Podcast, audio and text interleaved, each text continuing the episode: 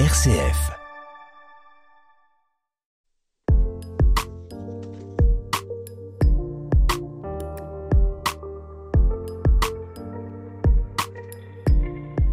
Dernière émission aujourd'hui consacrée au thème accepter de vieillir et nous euh, nous intéressons aujourd'hui à l'espérance.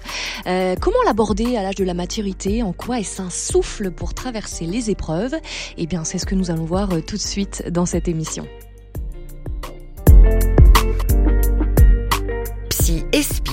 Sophie Lecomte, avec le père Jean-François Noël. Bonjour Père Jean-François. Bonjour Sophie. Alors merci euh, d'être avec nous pour cette dernière émission dans laquelle nous nous demandons euh, comment accepter euh, de vieillir.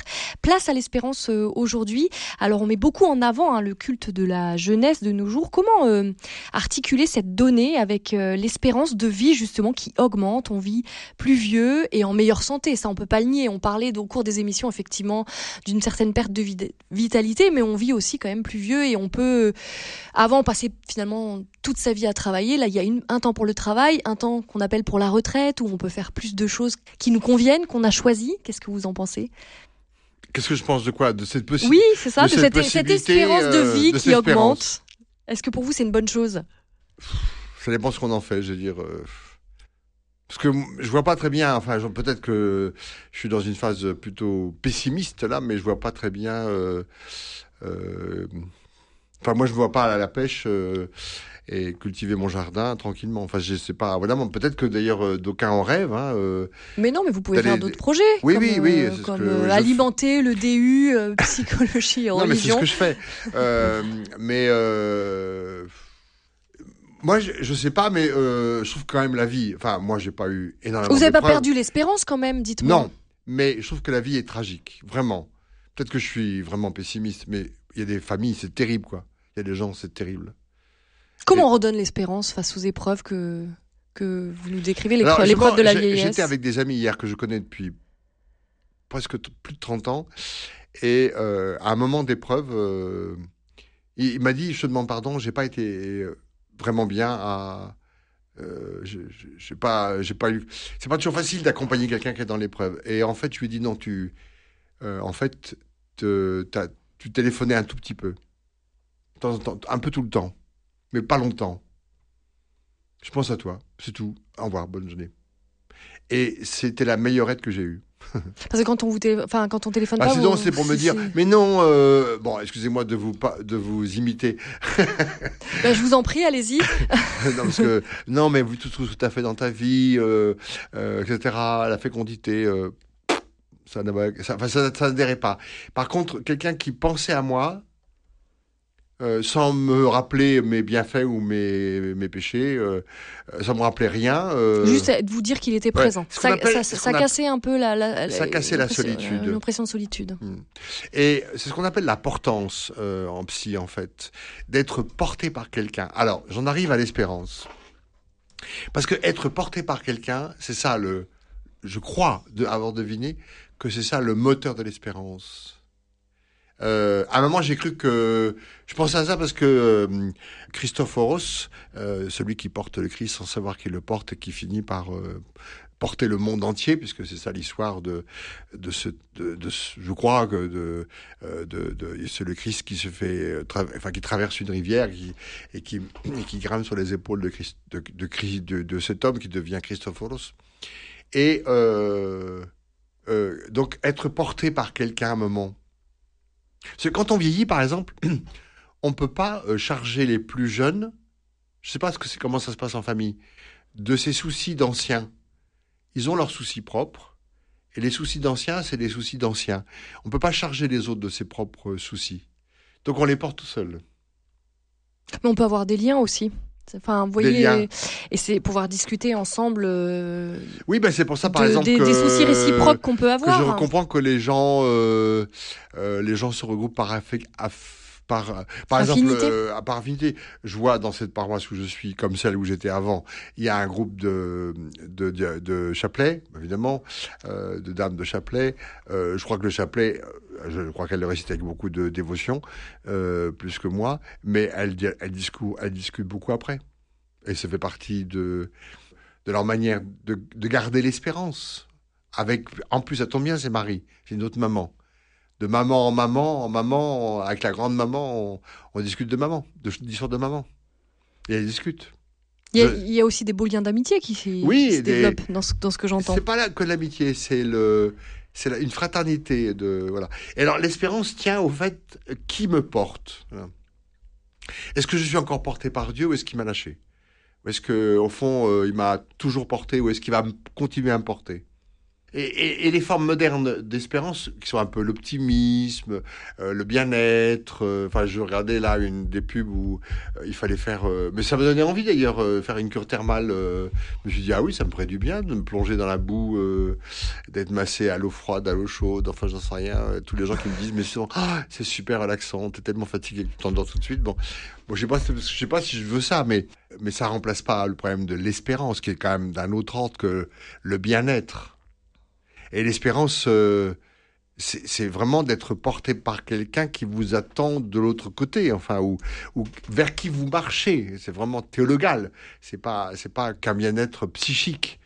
Alors, Com- comment on explique justement qu'il y a beaucoup plus finalement de, de personnes euh, âgées dans les églises euh, On a l'impression qu'avec l'âge avançant, les gens se tournent plus vers la religion?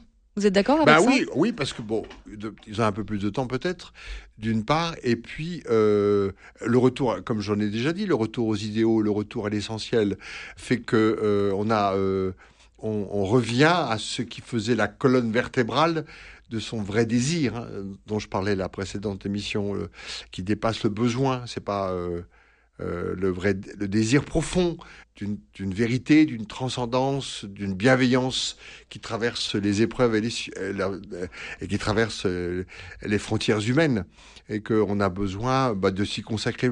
Alors peut-être qu'il y a aussi de la peur de je sais pas quoi, mais j'ai tellement accompagné, alors pour le coup, d'hommes et de femmes qui sont maintenant partis, que j'ai tellement vu chez l'un et chez l'autre une confiance de rencontre avec Dieu qui moi m'a scotché parce que je sais, j'espère que je l'aurai, mais aujourd'hui euh, je peux pas le garantir. Mais eux ils l'avaient, ils l'avaient et vraiment euh, on ment pas à ce moment-là. Donc le retour à l'essentiel, euh, qui était vraiment, et c'était pas l'optimisme parce que l'optimisme c'est d'imaginer que je vais mieux demain, que les traitements vont me soulager. Non, c'était l'espérance qui elle traverse, d'être attendu, d'être accueilli, d'être, euh, de compter aux yeux de quelqu'un, voilà que sa vie a compté, compte aux yeux de quelqu'un et qu'il n'y a pas de doute.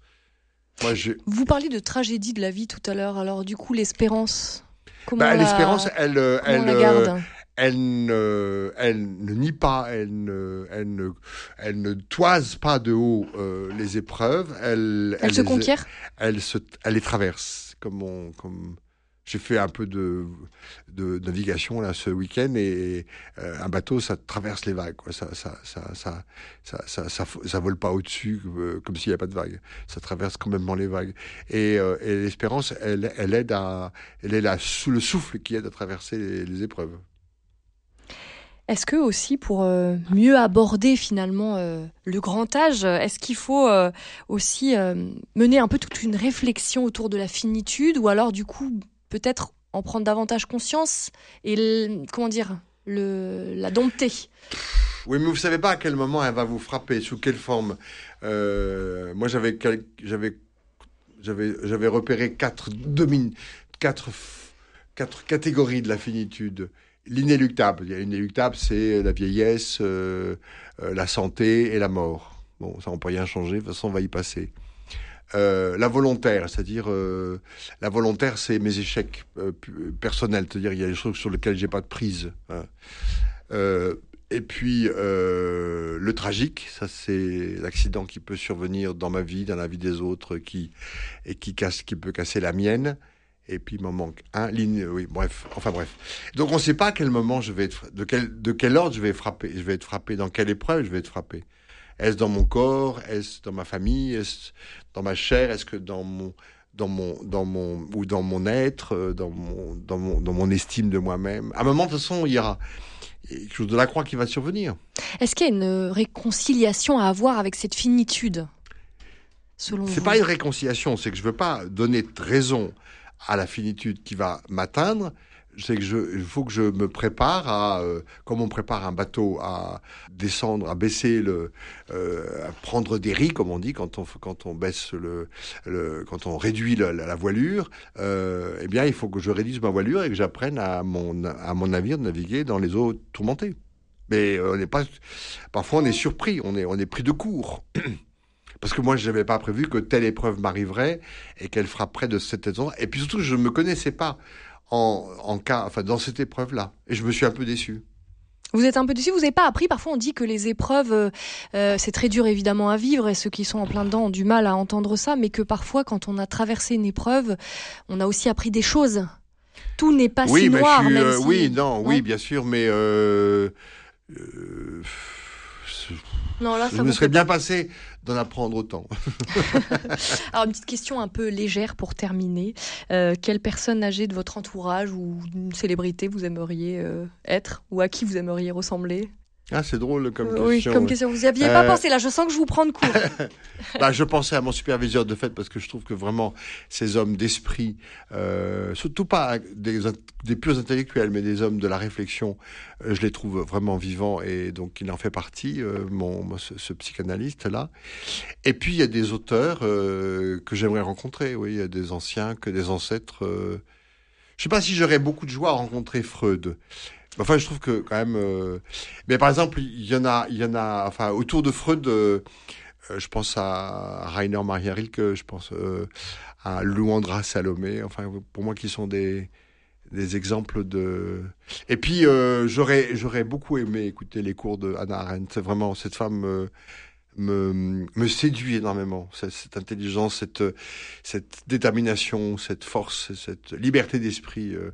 Vraiment c'est une femme que j'aurais que j'aurais aimé rencontrer, qui devait très très pénible à vivre. Bah, ça tombe bien, l'émission se termine. On terminera donc sur Anna Sur. Merci beaucoup, euh, Père Jean-François Noël, pour vos éclairages à la fois en tant que prêtre et psychanalyste. Alors, je rappelle hein, que vous pouvez retrouver euh, toutes les émissions euh, Psy et Spi euh, sur toutes les plateformes de podcast et également sur le site rcf.fr. Et place euh, à un nouveau thème mercredi prochain.